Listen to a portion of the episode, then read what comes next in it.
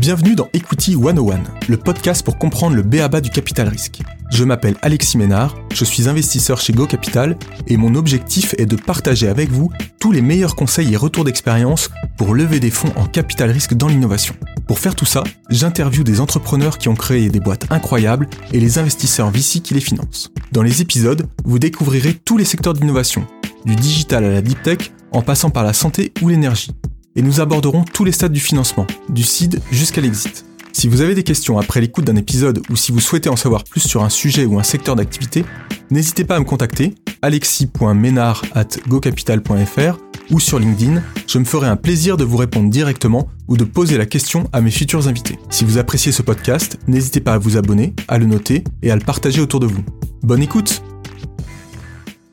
Bonjour à tous. Aujourd'hui, dans Equity 101, j'ai le plaisir d'accueillir Cyril Paglino, partenaire et fondateur du fonds Starchain Capital. Bonjour Cyril. Salut Alexis. Est-ce que tu peux commencer par te présenter et nous expliquer euh, ton parcours qui t'a amené, euh, je crois que tu as un peu plus de 30 ans aujourd'hui, à, lancer un fonds d'investissement dédié au projet blockchain? Ouais, j'ai 33 ans, j'ai grandi en banlieue parisienne, j'ai fait beaucoup de sport étant jeune, euh, à haut niveau, et donc j'ai fait un peu le tour du monde jusqu'à mes 21 ans pour ce, pour ce sujet. Après, je suis rentré en France j'ai commencé à m'intéresser au web et euh, au monde général des startups. Euh, on était en 2008-2009. J'ai monté une première boîte qui s'est plantée, une seconde qui s'appelait Wheezy que j'ai revendu à un groupe de publicité euh, européen. Et après, j'ai créé Tribe, qui était une startup consumer dans le mobile, qui est une application de vidéo messaging que j'ai montée en 2015 à San Francisco, où j'ai levé un peu d'argent avec des fonds locaux. L'aventure a duré trois ans et a été assez fascinante. Euh, mais c'est soldé malheureusement par un échec. Et donc du coup, j'ai rebondi sur une passion qui était secondaire pour moi, mais qui est devenue du coup principale et un intérêt principal, qui était la blockchain et les cryptos. J'avais commencé en 2013 à acheter un petit peu de Bitcoin, j'étais comme ça à rentrer un peu dans le sujet. En arrivant à San Francisco en 2015-2016, on a reparlé beaucoup de blockchain à ce moment-là et de crypto. Donc je m'y suis mis euh, de plus en plus. Et ensuite, j'ai créé donc à la fin de Tribe Starchain Capital, qui est un fonds d'investissement plutôt site euh, tout petit fonds. Euh, on a levé un peu moins de 15 millions à date et on a fait une petite euh, vingtaine d'investissements, majoritairement américains et le fonds est américain, mais quelques deals français également. D'accord, très bien. Ben, on va revenir, euh, on va revenir dans, euh, dans tout ça en détail. Mais euh, tu en as rapidement parlé sur ton parcours. Tu, moi, ce qui m'intéressait, c'était, tu disais, tu as arrêté finalement l'école à 15 ans pour faire du sport de haut niveau. bon, je sais qu'on t'a retrouvé dans, dans, je crois, à ton retour dans un, dans un, dans un jeu télé aussi. As, après, tu es, devenu entrepreneur. En fait, je me posais une question. C'était qu'est-ce qui t'a drivé dans tes choix? C'était quoi le fil conducteur dans, dans tes choix qui était assez finalement assez éclectique dans le Ouais, carrément. Bah, déjà, j'ai effectivement été l'école très jeune, euh, en troisième des collèges, tu vois, vraiment pré-bac. Euh, donc, j'avais pas beaucoup plus d'options que euh, ma passion à l'époque était donc la, la danse et donc le, breakdance où j'ai été du coup dans l'équipe de Red Bull et Nike pendant quelques années et j'ai fini euh, des champions du monde et champion d'Europe avec, avec mon équipe. Donc ça, c'était mon full-time job de mes 15 ans à mes 21 ans. Euh, et en fait, c'était bah, vraiment pour le coup un choix de passion. Hein. Pour le coup, je, il était impossible pour moi de faire autre chose. Durant ces années de voyage où j'ai fait à peu près 60 pays dans le monde entre 15 ans et 21 ans, je me suis beaucoup occupé du. Alors à l'époque, c'était le MySpace ou le Skyblog ou l'Overblog de mon groupe de danse. Et donc j'avais une espèce d'appétence, si tu veux, un peu pour le digital. Euh, et là, on était en 2004, 2005, 2006, donc euh, vraiment début de MySpace en Europe, tu vois. Et donc c'était un peu les débuts. Il n'y avait pas encore grand monde qui était à l'aise sur le digital. Et du coup, euh, quand j'ai arrêté ça et que j'ai eu envie de entre guillemets m'intéresser à autre chose et peut-être à l'entrepreneuriat, parce que être sportif du moins de haut niveau ou même artiste aujourd'hui, c'est aussi une démarche entrepreneuriale évidemment. Euh, tu te mets à vendre ton projet, à promoter ton, ton produit, etc. et à travailler dur sur toi-même. Donc tu te tu te productes un petit peu toi-même. Euh, et donc c'est là où je me suis dit qu'il y avait euh, peut-être euh, une suite logique pour moi dans ce dans ce dans, cette thématique-là. Et comme je n'avais pas de diplôme et que je pensais que j'étais pas embauchable à juste titre, je pense, par des, des, groupes classiques ou des corporates, je me suis dit bah, je vais peut-être monter moi une boîte et essayer de le faire tout seul. Mais, donc assez naturellement, j'ai voilà. D'accord, mais comment tu fais pour être crédible dans l'entrepreneuriat quand tu te lances à, à 25 ans Puis je vais caricaturer un peu, mais sans mmh, sortir d'HEC entrepreneur, quoi? Mmh, bien sûr, bien sûr. Bah, ça n'a pas été simple, évidemment. Alors, c'était pas 25, c'était pour le coup dès 21 ans. Parce que j'ai monté ma, ma, boîte à, à 21, euh, 2010, ouais, ça, 21 Euh, et écoute, euh, non, mais t'as complètement, euh, non, 22 ans, pardon, excuse-moi. Non, t'as complètement raison. Euh, c'est pas simple au démarrage, surtout que moi, j'ai fait une émission de télé, comme tu venais de mentionner avant, sur TF1, euh, quand j'avais 20 ans, justement, quand je suis rentré en Europe. Donc, si tu veux passer d'une émission de télé à essayer de monter une boîte euh, en B2B, évidemment que c'est pas simple. Euh, mais assez vite, euh, tu fais des rencontres et puis tu travailles dur Et puis les gens se prennent conscience aussi que tu es travailleur et que ton produit est pas si mauvais. Et puis donc du coup après ça, ça se fait comme ça. Et puis après quand tu fais un sujet puis deux sujets puis au bout de quelques années, à chaque fois tu gravis un peu les échelons et puis tu continues à montrer à ton réseau que tu es entre guillemets sérieux. Euh, tu vois, à la fin, ça, ça, ça, ça fonctionne. Euh, aux US, à San Francisco, sur Tribe, j'ai levé des fonds avec Sequoia Capital et Kleiner Perkins. Ils s'en foutaient que je sois danseur avant, tu veux, tu vois. Même mmh, pour eux, mmh. c'était plutôt une force. Chez Sequoia, il y a une espèce de, de, mantra toujours qui est inscrit sur la porte du bâtiment de Sequoia à Palo Alto, euh, qui est vraiment ça, c'est we support uh, underdogs, uh, underliers uh, et, et, tout en gros tous les gens qui ont qui n'étaient pas prédestinés à être euh, des grands entrepreneurs.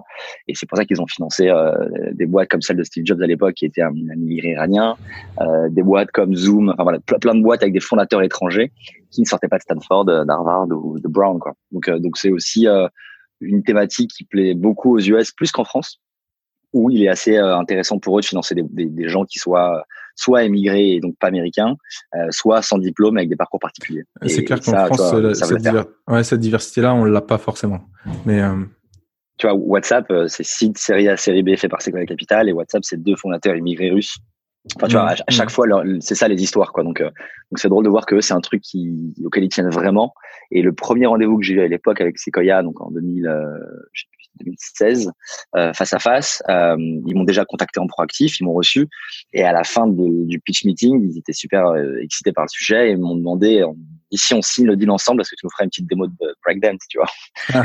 C'était très drôle de voir, tu vois, Roloff Bota, tu vois, et Jim, tu vois, qui sont les deux partenaires, tu vois, qui, deux boss de Sequoia maintenant, qui me demandaient ça. Donc, c'était drôle et c'est, voilà, c'est un fait, un fait fun, mais c'est pour dire que c'est, pas du tout grave pour eux de pas avoir fait, voilà, de pas avoir fait ça.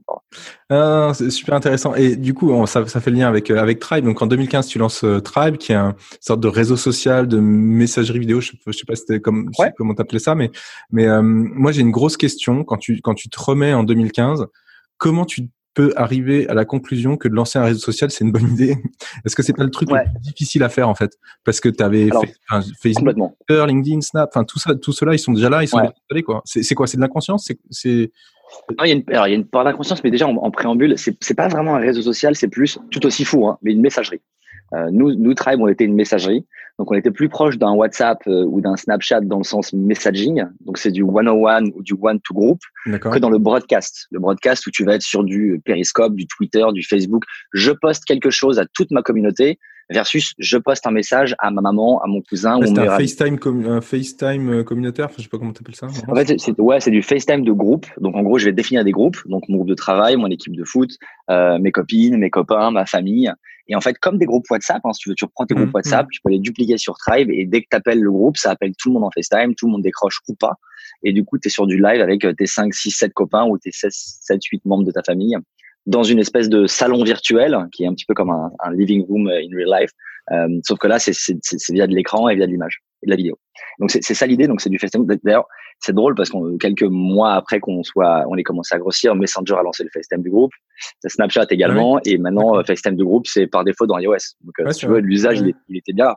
Euh, c'est juste qu'effectivement, on s'y est attaqué en tant que toute petite startup et c'était un pari extrêmement ambitieux. Mais je, je, pense que comme dans tous les gros cycles sociaux, tu vois, évidemment, euh, te dire que tu lances Snap euh, alors que tu as déjà Twitter et Facebook qui explosent, c'était un peu ambitieux. Ils l'ont fait. C'est une app sur mille qui y arrive. Et je pense que les fonds qui m'ont accompagné dans l'aventure ont, ont, compris ce, ce sujet.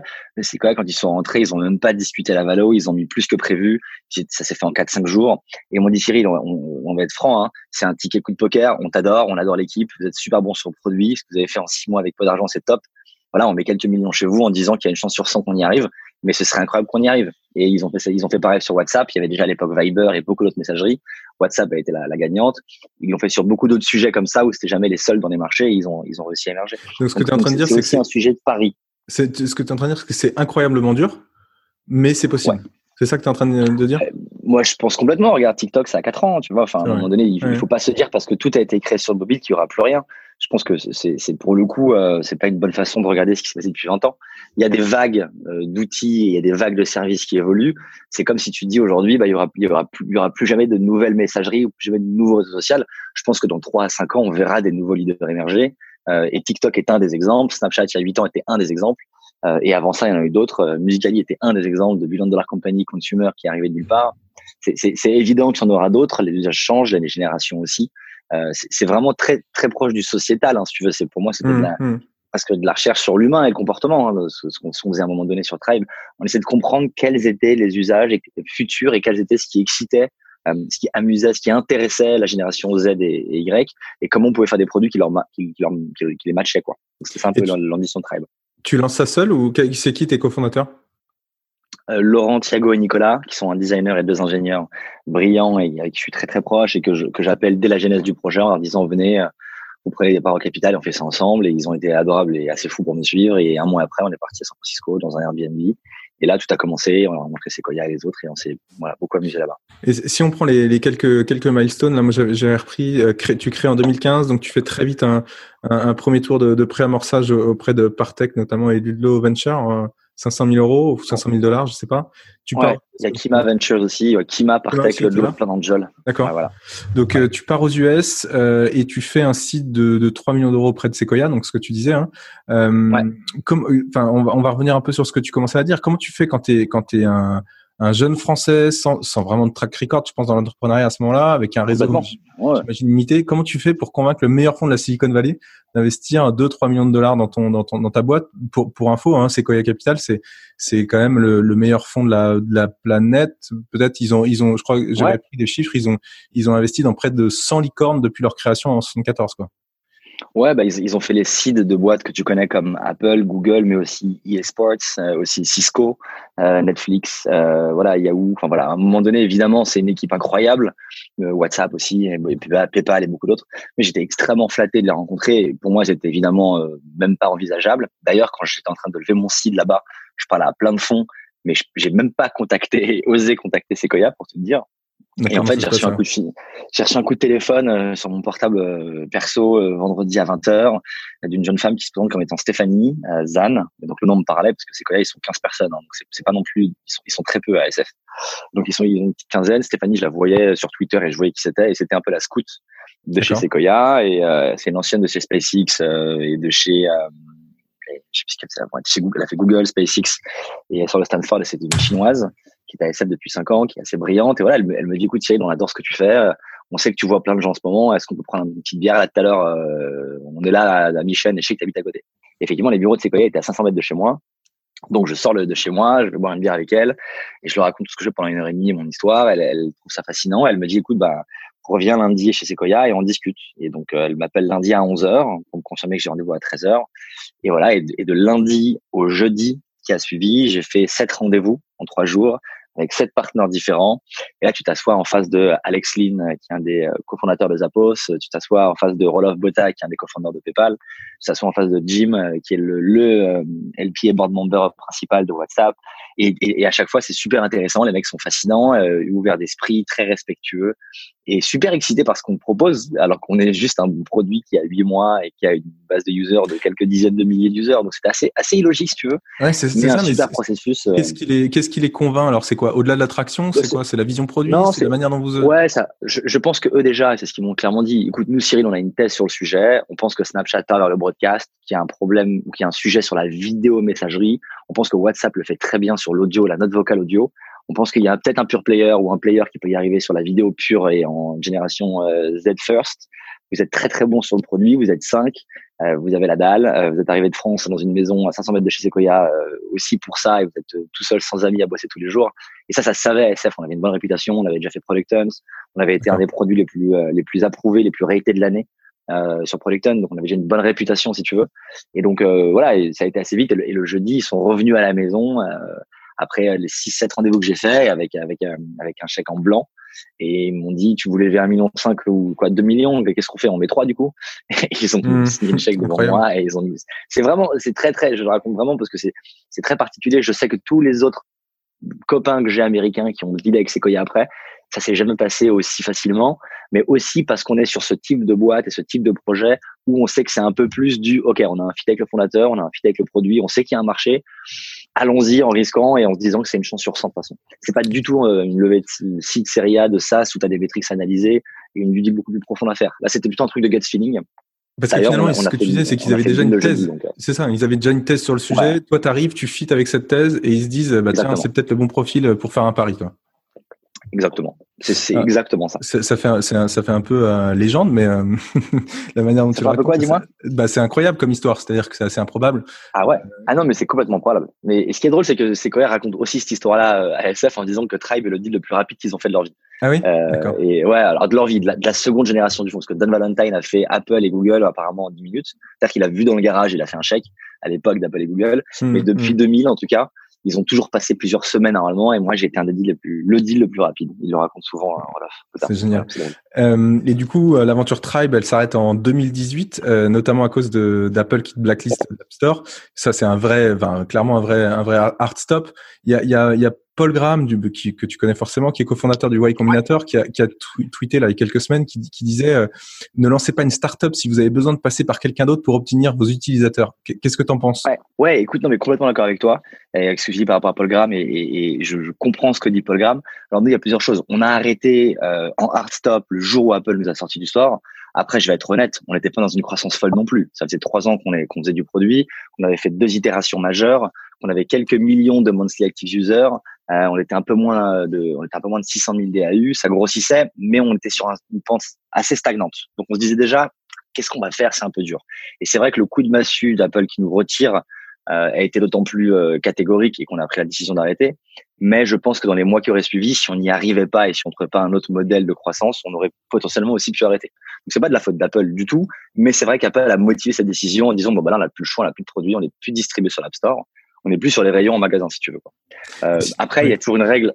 Vas-y, dis-moi, pardon. Vas-y, non, je t'en prie, je t'en prie, continue.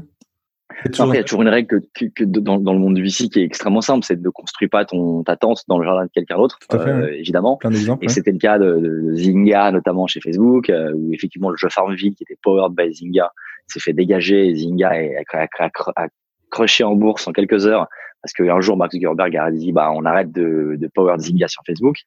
Euh, l'exemple de Twitter et de la, de la, fermeture de leurs API qui a tué plein de boîtes comme mm. TweetDeck, Sysmic et autres. Donc il y en a des exemples comme ceci. Il y en aura toujours. Il y a des boîtes qui sont sur la, qui sont dépendantes de l'App Store aujourd'hui qui réussissent très bien. Euh, il y a des Français. Hein. Zami a fait une histoire incroyable et, et vraiment fascinante. Euh, sur une super acquisition sur un produit sur, qui était 100% distribué sur l'Apple Store et sur le Play Store, mais du coup sur le terrain de jeu d'un autre. Euh, Vodou aujourd'hui, qui, qui est une billion dollar compagnie française, mhm. qui est incroyable, euh, qui a un succès fou, euh, qui fait un chiffre d'affaires colossal versus le nombre d'employés au prorata, qui aujourd'hui est dépendante de l'App Store, fonctionne très bien. Donc, ce que dit Paul Graham, c'est intéressant à prendre en compte en termes de thèse. Après, je pense que dans les faits, ça veut dire quoi? Ça veut dire que tu fais plus du tout d'application. C'est un peu compliqué. Donc, oui, il y a un monopole des apps. Oui, Apple est dangereux sur le sujet oui, il faut faire attention à ça et je pense qu'il y a de plus en plus de gens qui regardent le sujet. Il y a eu des class actions contre Apple qui ont été déposées par des boîtes, etc. Donc c'est en train d'avancer. Je pense que la suprématie d'Apple est dangereuse, mais je pense pas qu'il faille se dire on ne crée plus du tout d'app sur un OS quel qu'il soit parce qu'il n'appartient pas à de l'open source et qu'il est privé. Ça, c'est ça, c'est pour moi, c'est du coup logique. Voilà. Mais mais tout ça est une histoire qui va qui va se décanter, qui va bouger. Très clair. Euh, comment tu bascules sur le sujet de la blockchain alors et du VC mmh. J'avais déjà moins en gros un intérêt sur la blockchain et sur les d'abord les crypto-monnaies parce que c'était plutôt un, truc très financier où j'avais acheté un peu de BTC en 2013, ça avait monté en 2015. Je me suis dit ah bah c'est quoi ce truc-là, ça a monté, faut que je regarde. Je me suis penché un peu plus. En parallèle, j'avais fait un, peu plus de 25, enfin je compte ma mais entre 20 et 25 deals euh, d'angel dans des boîtes, euh, startups, souvent seed ou pré-seed, où j'ai co-investi, co-investi bah, dans pas mal de boîtes de YC quand j'étais à SF sur des tout petits tickets parce que j'avais évidemment un tout petit peu d'argent, pas grand chose, mais je mettais entre 10 et 50 euh, par boîte. Euh, plus souvent 10, 15 que 50. Hein, j'ai très peu de lignes à 50. Mais voilà où j'ai fait quelques petits deals et quelques-unes ont pas mal marché. J'étais co-invest dans pas mal de boîtes avec A Plus Capital ou donc le fonds d'Ashton Kutcher, avec Peter Thiel, euh, avec Aziz Angel, deux boîtes avec Assistance Et donc du coup, j'ai commencé à me faire un réseau d'entrepreneurs et d'investisseurs à San Francisco euh, et je me suis dit bon bah voilà peut-être qu'un jour la suite ce sera de faire du fond parce que j'ai un bon réseau et, je me débrouille plutôt pas mal à avoir des, des, accès à un deal flow sympa. Et la crypto est venue en même temps et donc du coup ça a été plutôt VC dans la crypto que dans le consumer. Mais euh, mais ça s'est fait assez naturellement en fait. Voilà Ok. Alors, je vais, rappeler euh, juste le principe de la blockchain hein, pour éventuellement ceux qui connaissent pas. C'est une architecture décentralisée qui permet de stocker et de transmettre des informations de manière euh, transparente et sécurisée. En gros, on n'a plus besoin de tiers de confiance de type, je sais pas, banque, notaire, plateforme ou autre pour certifier une transaction. Euh, est-ce qu'on peut dire que la blockchain, c'est une architecture, une sorte de colonne vertébrale qui permet euh, finalement plusieurs applications décentralisées, euh, à la fois des applications sur la crypto-monnaie, enfin digital asset, dont le Bitcoin est, est aujourd'hui la référence, et puis des, des, applications métiers décentralisées, à la fois pour la, la traçabilité, l'échange de tokens, ou pour exécuter automatiquement des actions sous la forme de, de smart contracts notamment. Est-ce que c'est un bon résumé ou c'est trop simplifié?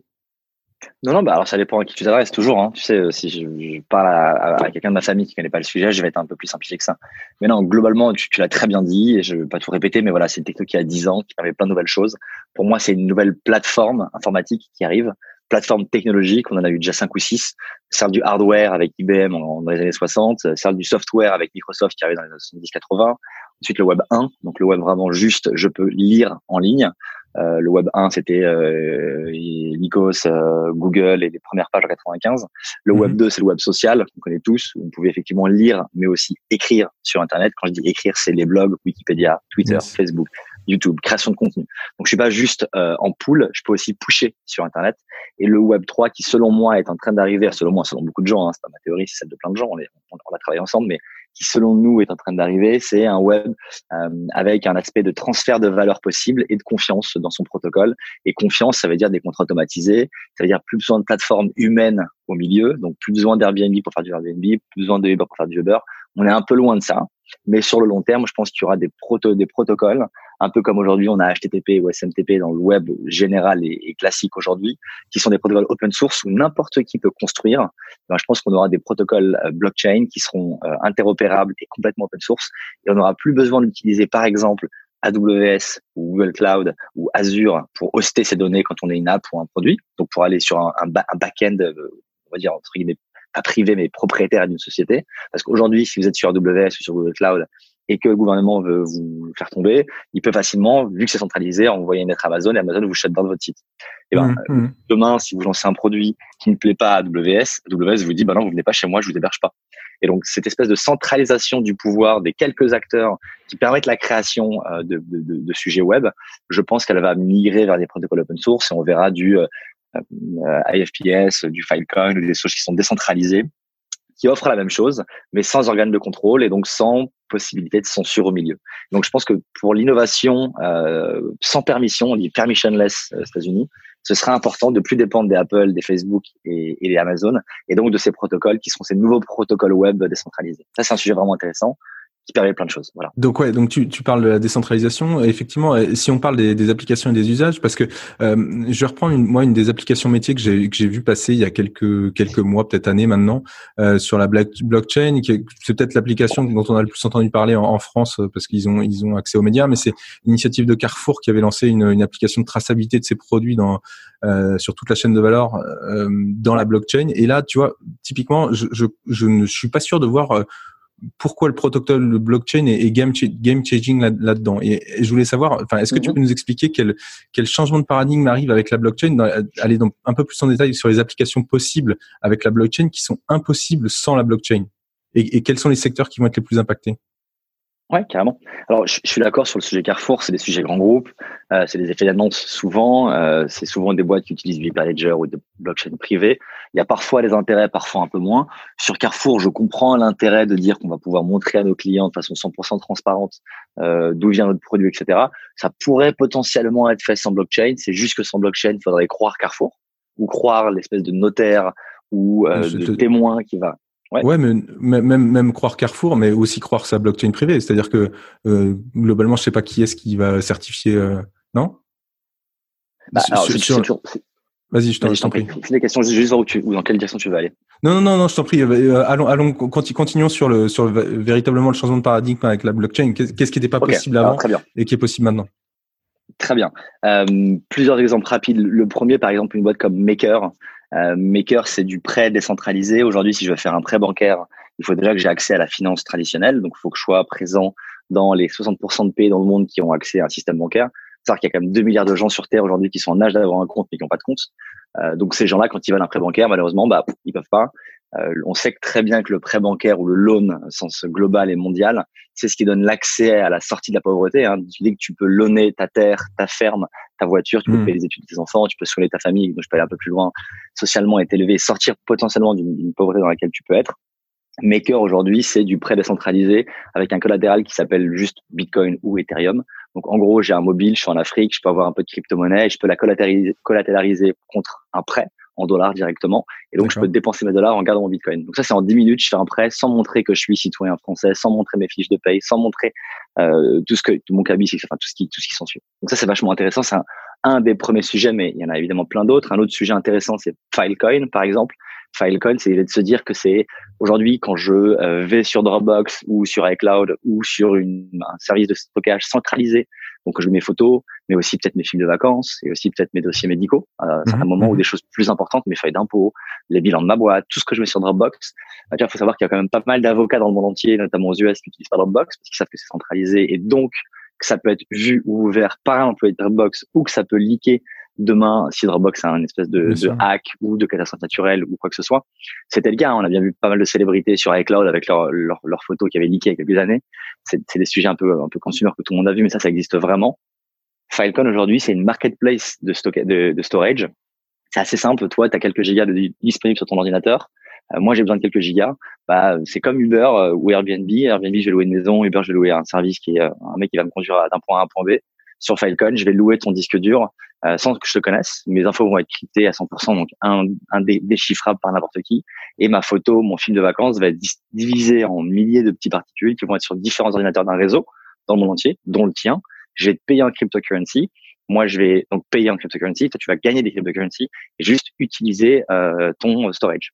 Ça marche aussi pour le CPU, GPU, par exemple si demain je fais de la vidéo montage ou du jeu vidéo ou de la recherche euh, sur euh, le génome humain et que j'ai besoin d'une puissance de calcul extrêmement forte, mmh, mmh. je peux euh, me, me, connecter à Golem et louer quelques dizaines d'ordinateurs dans le monde, dont le tien, toi aujourd'hui Alex, et effectivement utiliser ta, ta, ta, puissance de calcul pour assez facilement bosser sur mon propre calcul et payer quelques centimes au prorata. Donc ça, c'est différents usages sur la partie ressources en computing ou en storage qui sont pour moi assez intéressants. Et évidemment, tu en as plein d'autres. Tu parlais d'automatisation des smart contracts. Sur les smart contracts, tu peux imaginer des choses euh, dans l'assurance. Je sais pas si tu as vu ce qu'avait fait euh, notamment AXA. Ouais, bah, c'est assez simple. Hein. Vas-y, vas-y, explique, c'était ma prochaine question. Donc vas-y, au contraire. Ben non, mais je trouve ça intéressant. Moi, euh, c'est encore les, les, les, prémices et puis AXA en plus a fermé son smart contract. Ouais, j'ai vu ça. lancé entre temps à fermer. C'était sûrement un peu tôt pour le consommateur, mais je pense qu'en termes d'usage, moi en tout cas, je serais intéressé. Alors juste pour, pour info, c'était c'était une assurance qui permettait de se faire indemniser les retards d'avion quasi en temps réel, hein, c'est ça. Hein Ton vol arrivait en retard et t'étais indemnisé automatiquement. C'était ça, hein L'usage, ouais, c'était exactement ça. Dans le train, Marseille par exemple, ou l'avion pour les États-Unis assez souvent, quand mon avion a 2, 3, 4 heures de retard, j'ai un peu la flemme, et là je suis en retard, donc j'ai un peu la flemme d'aller refaire la queue au guichet pour réclamer quelques euros. Bah, demain, 15 marathons, demain, c'était déjà possible hier, vraiment easy.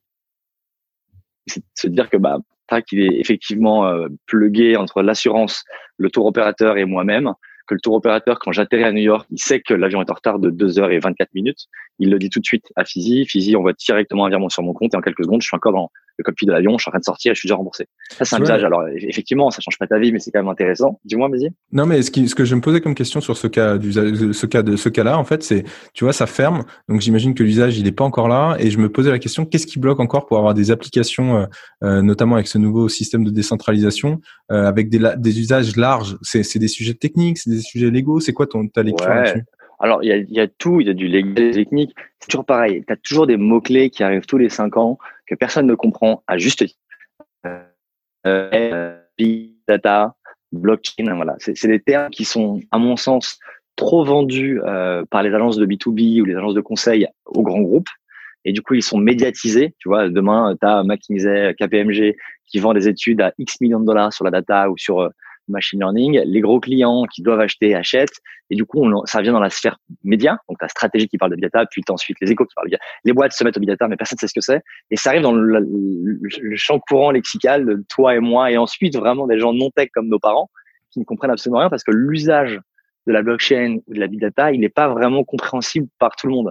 Mais Internet, c'est exactement pareil que ce mot blockchain il y a 25 ans. C'est juste qu'on a des usages concrets maintenant. Si je dis Internet à un petit garçon ou une petite fille de 10-15 ans, il va me dire bah oui, je comprends, c'est euh, c'est Snapchat, c'est euh, mmh, mmh. Uber et c'est moi qui joue aux jeux vidéo connecté avec des potes. Donc c'est l'interconnexion. Donc je pense que c'est juste une question d'usage en fait. Il faut juste que les usages arrivent et ça prend toujours un peu de temps. Ouais, c'est comme c'est comme Internet de, fin des années 90 quoi. Tant qu'on n'a pas de taille critique, on, a du mal à voir les usages, c'est ça?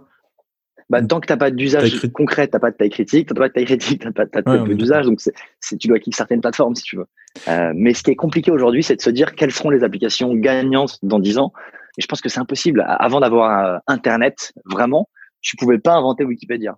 Et avant d'avoir Internet, tu pouvais pas inventer Twitter. Il faut d'abord avoir Internet, avoir les prémices de ce que peut être Twitter, comprendre qu'il y a un sujet social qui peut intéresser les gens, qui peut s'appeler Twitter et créer Twitter. Et ensuite, derrière, créer ce qui peut être en top of Twitter, qui peut être l'achat et la vente de followers. T'imagines, il y, a, il y a 20 ans, on disait à tes parents, tu vas acheter et vendre des gens qui te suivent sur Internet, enfin, et les payer avec des vrais euros. Ça n'a aucun mmh. sens. Euh, le métier de community manager n'avait aucun sens il y a 15 ans.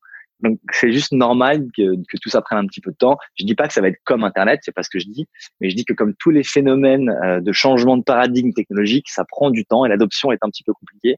Euh, et ça a été pareil, encore une fois, pour les premières vagues. Si tu reprends le hardware, on a vendu du hardware au début, il n'y avait pas de software, ça servait pas à grand chose. On a créé du software pour vendre du hardware derrière. On a créé Internet, on a vendu des, enfin, à chaque fois, c'est normal qu'il y ait un petit temps de latence à l'adoption de nouveaux cycles. Et, et ça, c'est entre guillemets le métier des gens qui sont dans le secteur de le démocratiser. Mais ça va pas prendre six mois ou un an, ça va prendre dix ans, évidemment. Je, voulais qu'on parle un peu des, des fonds euh, blockchain. Euh, aux US, il y, a, il y, a, déjà plusieurs euh, dizaines de fonds et plusieurs centaines de millions de dollars, je pense, dédiés au projet blockchain et à ses applications comme la, comme la crypto il y a des nouveaux venus, il y a, il y a Pantera, Polychain et plein d'autres, mais il y a aussi les historiques des, du VC comme euh, Anderson Horowitz, Sequoia. En, Europe, il y en a beaucoup moins. Toi, tu as lancé en 2017 Starchain Capital. Alors, tu disais au départ que c'était un fonds américain. Euh, est-ce que tu pourrais nous expliquer un peu plus en détail euh, qui sont tes LPs, donc tes souscripteurs, euh, et, et, ce que tu cherches comme projet, etc., etc. Ouais. On a une quarantaine de souscripteurs qui sont que des angels, majoritairement américains, mais quelques français. Euh, les quelques ricains, c'est des fondateurs de boîtes. Euh, ça va de Sean Rad qui a créé Tinder notamment, y a un, un angel assez réputé maintenant à Los Angeles, jusqu'à des early employees euh, de chez Zoom, de chez Facebook, de chez Twitter, qui ont fait du cash out, qui sont maintenant angel et toujours opérationnels dans les boîtes, mais qui n'ont pas forcément la connaissance pour investir day to day dans, dans le secteur. En fait, ça a démarré avec un, avec un plutôt un groupe de copains à la base. On était une dizaine de potes, dont Sean de Tinder faisait partie. On s'est dit, bah, comment on pourrait investir un peu en crypto. Moi, j'étais déjà un peu avec mon argent, ils m'ont confié un peu plus d'argent, euh, donc le leur vient un petit euh, SPV sur Angel List. Et après, on a un peu grossi le sujet, c'est devenu un, vrai fonds entre guillemets. Euh, alors nous, on est un hedge fund, donc c'est un peu différent dans le sens où on fait du liquide et du non liquide. Donc on trade et on achète du token qui est en cours de liquidité et de l'equity dans des boîtes sites série A qui sont complètement non cotées, donc non liquides. Donc c'est un format un peu particulier. On l'a fait comme ça parce que tous les gros fonds que tu citais avant, Metastable, Polychain, ils sont tous comme ça. C'est tous des hedge funds. Ils disent fonds venture, mais c'est tous des hedge funds parce que pour traiter le token, c'est toujours compliqué quand tu as, un modèle de fonds classique. Donc il y a beaucoup beaucoup de ces fonds qui étaient des hedge funds. Paradigme, qui est le fonds, le bras armé de Sequoia sur la crypto qui pèse 400 millions aujourd'hui, euh, Paradigme, qui est créé par deux potes. Paradigme, c'est aussi un hedge fund dans les statuts juridiques quoi. Non, je savais pas. Euh, Très bien. Ouais.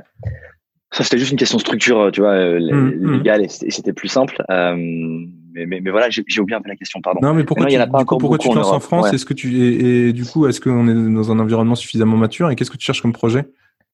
Ouais. Alors pourquoi je me lance en France? Alors on s'est d'abord lancé aux US pendant un an, un an et demi. Moi, je suis revenu en France il y a trois mois, pas forcément pour Startchain, mais plus pour mon nouveau projet la full time qui s'appelle The Garage, qui est un lieu à Paris qui fait 500 mètres carrés, qui est dédié à la blockchain et qui est un tout petit peu comme The Family le fait très mhm. bien sur l'écosystème startup global, mais là, on est vraiment dédié à la blockchain. The Garage, on reçoit des dizaines de dossiers par mois de boîtes blockchain d'Europe entière et on prend quelques boîtes, euh, donc entre 25 et 30 par an. On prend de l'equity à hauteur de 5% par boîte, donc c'est des boîtes qui sont souvent précises, et on va les aider à accélérer, les présenter à des VC, les aider sur la technique. On a quelques PhD ici en interne, des scientifiques, des ingénieurs, des designers, un légal expert blockchain, donc une quinzaine de personnes qui est basée ici au garage le centre de Paris et qu'on dédie euh, aux boîtes blockchain, qu'on incube, qu'on accélère, si tu veux, Et donc ça, c'est super intéressant. Et pour moi, c'était euh, la partie 1 euh, d'arriver, de revenir en France et d'aider un peu à démocratiser tout ce secteur. C'est qu'il fallait un lieu physique et tangible où les gens qui ne comprennent pas, qui ne connaissent pas la blockchain, peuvent s'y informer avec des murs, une table, des chaises, des conférences, des meet-up. Le lieu a un mois et demi, on a déjà fait une dizaine de meet-up. On a reçu Paul Cadot, on a reçu, on a reçu Cléros, on a reçu Metacartel DAO On reçoit Filecoin en février, on fait un gros hackathon avec Ethereum en mars. on est extrêmement ouvert et agnostique. L'ambition du garage, c'est d'être le lieu où dès que tu un Américain qui vient à Paris, ou même un Allemand ou un étranger qui connaît un peu la blockchain ou qui veut apprendre, ils viennent chez nous. On a reçu toute l'équipe de, Libra et tout le management de Libra il y a deux semaines. Il revient en janvier. c'est vraiment ça l'idée en fait. Et donc euh, ça, ce sera, je pense, pour moi le premier moyen de créer du deal flow et de sourcer du deal flow. Et après, je verrai euh, comment avec StarChain sur peut-être un fonds 2 ou avec d'autres fonds, on travaillera pour financer ces boîtes. Aujourd'hui, l'idée, c'est d'abord de les faire un peu émerger. Ouais, je comprends. Euh, ça, ça c'est pour enfin, du coup faire émerger effectivement les, les bons projets dans l'écosystème. Euh, comment tu fais pour C'est quoi les critères pour investir dans un projet blockchain? C'est-à-dire comment on se fait euh, comment on fait pour se faire euh, des convictions dans, sur des domaines où il y a zéro usage? Est-ce que c'est juste un, un, focus produit techno? Enfin, c'est quoi la, ta grille de lecture? Ouais. Bah alors c'est souvent déjà une, un pari sur une équipe technique parce qu'il y a quand même beaucoup de sujets qui sont quand même assez techniques et donc tu vas un peu diguer sur le GitHub, tu vas faire un peu un peu diligence technique, voir qui sont les mecs et ce qu'ils ont fait avant. Euh, donc c'est souvent un sujet vraiment technique. Euh, après, tu as à l'inverse des boîtes qui sont des boîtes blockchain mais qui sont pas du tout euh, en mise en avant de la techno blockchain. Il y a une boîte qui est rentrée au garage récemment, elle est en train de lever son seed, elle a déjà 20 000 clients, le mot blockchain n'apparaît nulle part sur son deck et sur son site internet. Euh, c'est 20 000 clients, c'est du SaaS, c'est un super usage, révolutionné par la techno blockchain, qui est vraiment back office derrière, mais qui n'apparaît nulle part dans leur dans leur dans leur mots clés, si tu veux. Et, mmh, donc ça, mmh. c'est intéressant. C'est vraiment un usage consumer de tous les jours, rendu possible et scalable grâce à la blockchain. Donc il y, a vraiment différents types de boîtes. Nous, on bosse avec beaucoup de VC aujourd'hui, euh, français mais pas que, euh, en Europe. Euh, les gros que tu connais, j'imagine. Et, et l'idée, c'est de leur dire, bah voilà, nous, on screen le marché pour vous. On a une vraie expertise sur la partie technique, légale et produits sur ce marché blockchain. Donc, on a un petit rôle, si vous voulez, de, de, de, de vecteur ou de, de, screener de bons projets. À la fin, on vous ramène un peu directement dans la bouche les bons projets pour voir si vous voulez les financer ou pas. Donc, on est vraiment euh, feeder, si tu veux, de beaucoup de VC aujourd'hui. Euh, plutôt en Europe maintenant. L'idée, c'est de grossir ça aux US avec notre deal flow très européen. Et tu vois, on parle avec Asix que je connais très bien, One Confirmation, euh, qui est un fonds super LA, euh, SF, pardon, crypto. Et ces fonds-là, on leur dit, bah voilà, nous, on voit entre 500 et 600 boîtes par an. Euh, on en sélectionne une, entre 20 et 30 les meilleures boîtes qu'on voit en Europe, on vous les envoie si vous voulez les financer et jeter un œil quoi. Donc il y a un vrai un vrai un vrai intérêt pour eux de de regarder un peu ce marché européen et pour les Français de comprendre le sujet et d'avancer tout doucement en termes d'expertise aussi. Euh, voilà, donc il y a pas mal de fonds chez qui je vais tous les trimestres pour faire un petit euh, panorama global et je raconte ce qui se passe par exemple. Ça je le fais avec plaisir parce que un c'est des potes et deux je pense que c'est bien pour le marché. Tout le monde s'éduque. Moi aussi souvent j'apprends des choses hein, parce que je sais pas tout évidemment, mais je suis un peu plus euh, spécifié, spécifique dedans, donc j'ai une espèce de, de, vision un peu plus euh, poussée que la, la plupart des petits classiques qui sont très bons sur tous les autres sujets que moi je connais pas, mmh, et qui sont un mmh. peu moins blockchain si tu veux. Et, et aujourd'hui, est-ce que c'est possible en tant qu'entrepreneur de, de, de, lancer un projet blockchain sans être ingénieur? Ah, C'est toujours pareil. Est-ce que c'est possible de lancer une boîte sans être ingénieur ou de tech, startup? Je pense que oui. Non, mais je pense, je pense que oui. Tu as, as, as, des frameworks aujourd'hui open source, tu as des trucs qui sont très bien, tu as des smart contracts open source c'est toujours pareil. C'est compliqué de lancer une startup mobile si t'es pas ingénieur. Maintenant, si tu recrutes le, bon ingénieur iOS euh, qui croit en ton projet, la bonne équipe, tu peux y arriver. Hein. Moi, j'étais pas ingénieur sur Tribe j'ai essayé de monter Tribe. Zenly, Alexis et Antoine sont pas du tout ingénieurs. Vodou, Alex, c'est pas du tout ingénieur. Captain, Yann, Otman et Omar sont pas du tout ingénieurs. Voilà, donc c'est possible, évidemment. Euh, mais c'est pas ce qu'il y a de plus simple, évidemment. C'est toujours mieux si un des fondateurs est ingénieur et connaît bien le sujet, ouais, toujours.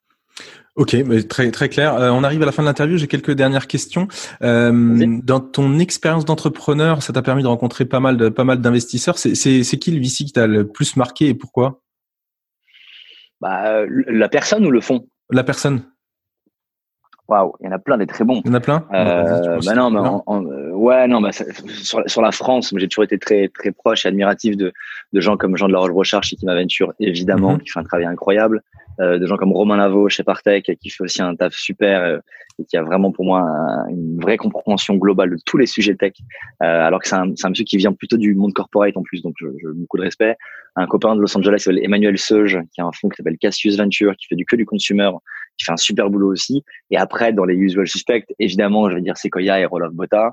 Euh, Roloff Botta, euh, qui est Monsieur Sequoia maintenant, qui est ancien CTO, euh, pardon, CFO de PayPal, et Roloff qui a été un peu mon mentor et mon board member pendant trois ans sur Tribe, qui m'a beaucoup appris et qui est un monsieur extraordinaire, d'une gentillesse et d'un respect pour l'entrepreneur assez folle, une curiosité euh, pareil constamment en développement. Et voilà, j'ai beaucoup de respect pour ses pour leur travail parce que je suis toujours impressionné de voir ce qu'ils arrivent à dégoter, dans quelle boîte ils arrivent à rentrer, et à quel moment et à quel valo. Et, Donc je suis toujours impressionné par ce, type de profil. Il y en a plein d'autres que je pourrais citer, euh, des gens à New York que j'ai oublié là, mais euh, David T chez Box par exemple, voilà, chez Assist il y en a aussi plein évidemment. Donc il y en a plein, mais un seul ce serait sur, mon Roloff, en très cliché, mais Roloff Botard. Ouais. Génial. Euh, tu es présent sur les réseaux sociaux? Comment on fait pour te, te contacter? Ouais, je suis présent sur Twitter, Cyril Paglino. D'accord. Et je suis présent sur Facebook aussi, sur Instagram aussi, avec à peu près les mêmes arrobases. Voilà. Génial. Bah, écoute Cyril, j'étais ravi de te rencontrer et d'échanger avec toi. Merci beaucoup bah, d'être passé dans Equity 101. Trop cool, merci beaucoup. Salut. C'est fini pour aujourd'hui. N'hésitez pas à me partager toutes vos questions et les sujets que vous souhaitez aborder dans les prochains épisodes. Pour me contacter, c'est super simple. Soit par mail, alexis.ménard.gocapital.fr ou via LinkedIn. Vous pouvez également retrouver mes coordonnées dans le résumé de l'épisode. Si vous avez apprécié cet épisode et voulez me soutenir, le plus efficace est de s'abonner et de me mettre plein d'étoiles dans votre appli de podcast favorite. Merci et à très vite